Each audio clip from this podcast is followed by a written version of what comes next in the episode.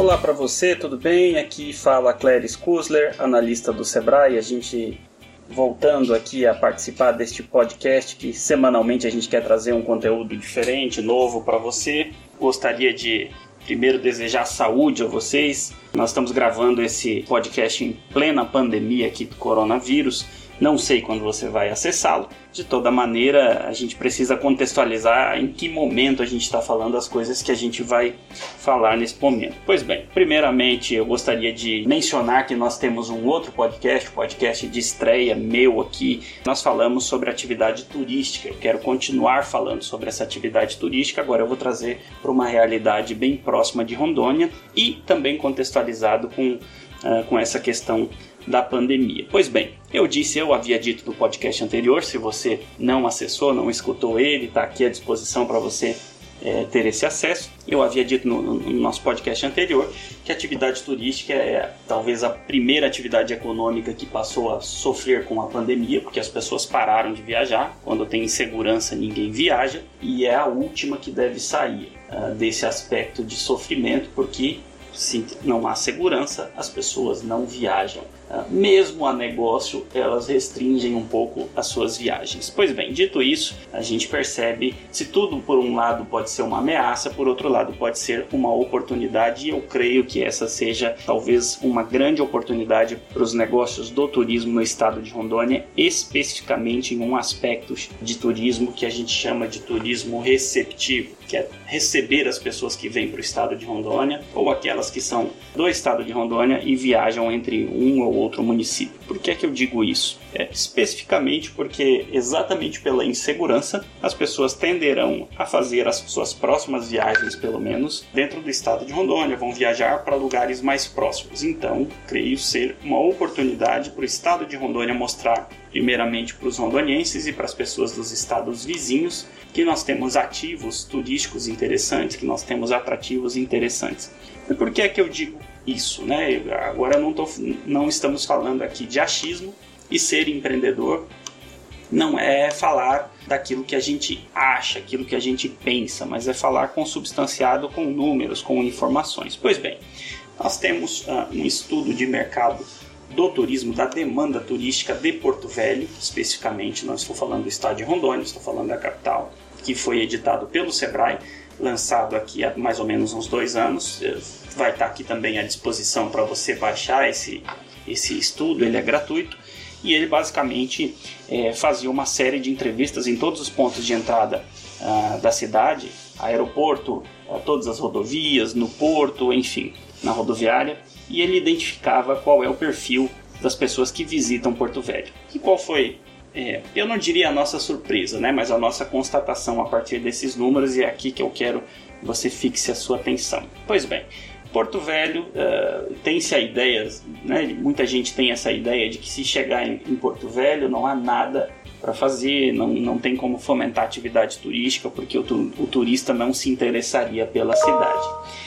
Uh, eu tenho um número aqui que foi coletado nessa, nessa pesquisa que dá o seguinte resultado: 230 mil pessoas visitavam Porto Velho um, mensalmente. Vou repetir, 230 mil pessoas por mês chegam em Porto Velho. Por que, que esse número é interessante? Uh, porque as pessoas chegam pelos mais diversos motivos. A maior parte delas, 56%, são do próprio estado de Rondônia. Uh, aqui é uma capital, então muita gente vem resolver alguma situação de trabalho na capital, tomar um voo. Ou muita gente do estado do Amazonas, por exemplo, a cidade de Humaitá, eles consideram Porto Velho uma cidade grande, com entretenimento, muito mais perto do que a própria capital deles, muito mais acessível. Então essas pessoas vêm para Porto Velho para se divertir, é, vêm para Porto Velho para fazer um tratamento médico, vêm para Porto Velho para fazer compras. Então percebam, é, não faz diferença se o nosso turista ele vem de Manaus, da China ou de Humaitá. De qualquer maneira, é receita que estava em outro estado está entrando no estado de Rondônia, está entrando em Porto Velho. Então eu vou uh, gostaria que você pegasse uma calculadora e fizesse o seguinte exercício comigo. Veja, nós estamos falando de informações aqui. Ó. Então, uh, nós temos 230 mil pessoas que chegam em Porto Velho todo mês. Coloque esse número na calculadora, 230 mil. Essas pessoas ficam em média três dias em Porto Velho.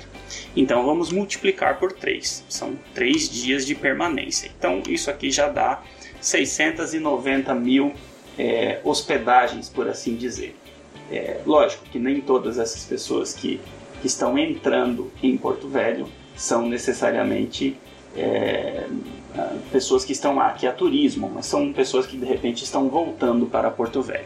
690 mil, esse é o número, né? 230 mil pessoas chegando em Porto Velho todo mês, ficam em média 3 dias, ok? Vamos multiplicar isso por 12, são 12 meses, correto? Então, multiplicado por 12, nós temos um número de 8 milhões 280 mil pernoites em Porto Velho por ano. E agora nós vamos multiplicar o gasto. Quanto é que essas pessoas gastam em média quando estão em Porto Velho por dia? Elas gastam 178 reais.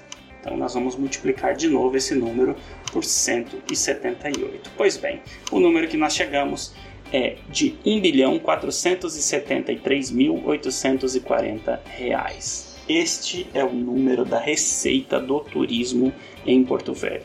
Poxa, não é possível. Onde é que está indo esse dinheiro? Bom, evidentemente, nem todas as pessoas que chegam em Porto Velho se hospedam num hotel, mas necessariamente elas vão comer num restaurante, elas vão tomar um táxi, elas vão comprar uma, um remédio para dor de cabeça na farmácia, vão ao supermercado, vão fazer compras, vão comprar presentes, vão se divertir, vão fazer um passeio de barco. E esse é, é o ponto que eu queria chegar. A, a maioria dessas pessoas ah, tem como atividade específica, veja só, ao contrário do que muita gente pode imaginar, é, 31% das pessoas que vêm a Porto Velho elas vêm fazer negócios, vêm a trabalho, né?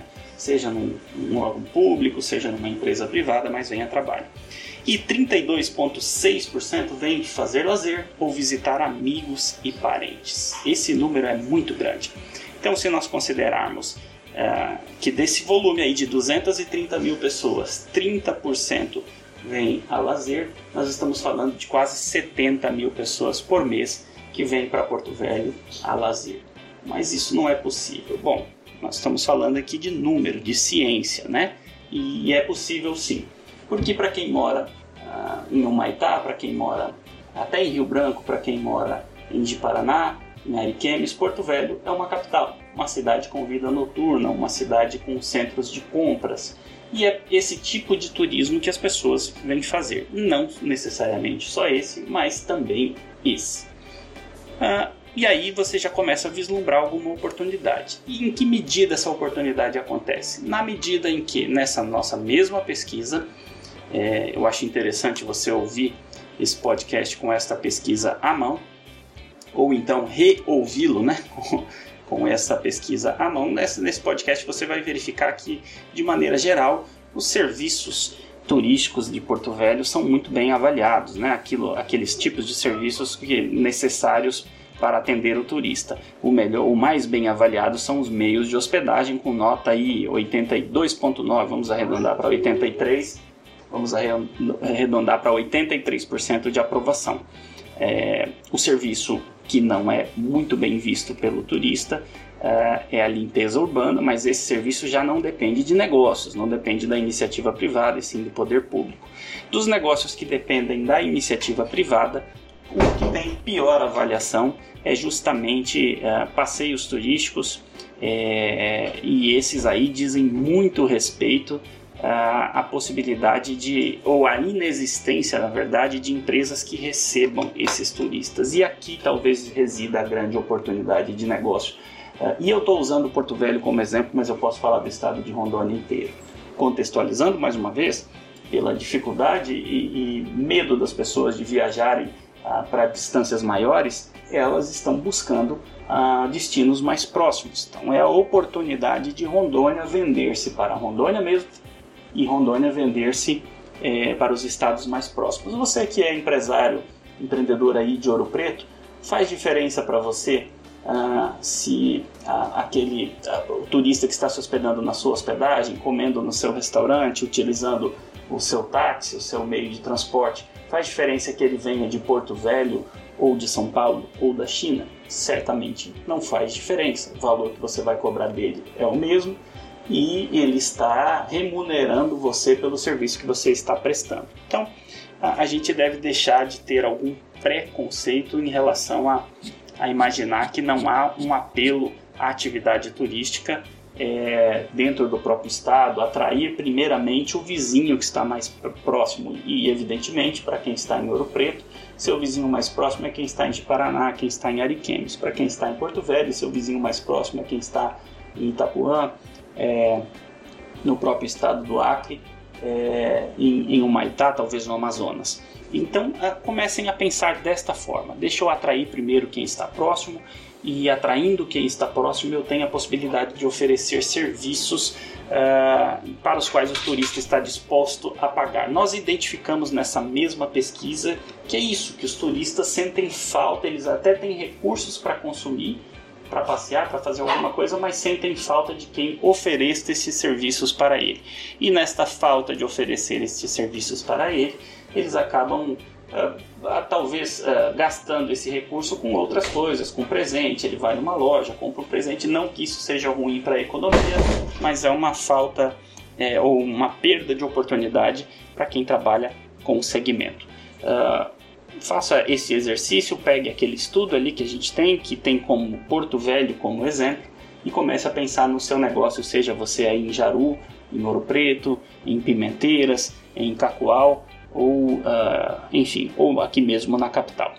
No mais, eu me despeço, agradeço aí mais uma vez a sua atenção e o Sebrae está sempre à disposição em todos os nossos canais para te atender, seja através do site sebrae.ro, é o nosso portal, através do nosso 0800 570 0800, que recebe ligações, tanto de celular quanto de telefone fixo, e também é um número de WhatsApp, você pode tirar dúvidas conosco sobre uh, pequenos negócios, sobre empreendedorismo.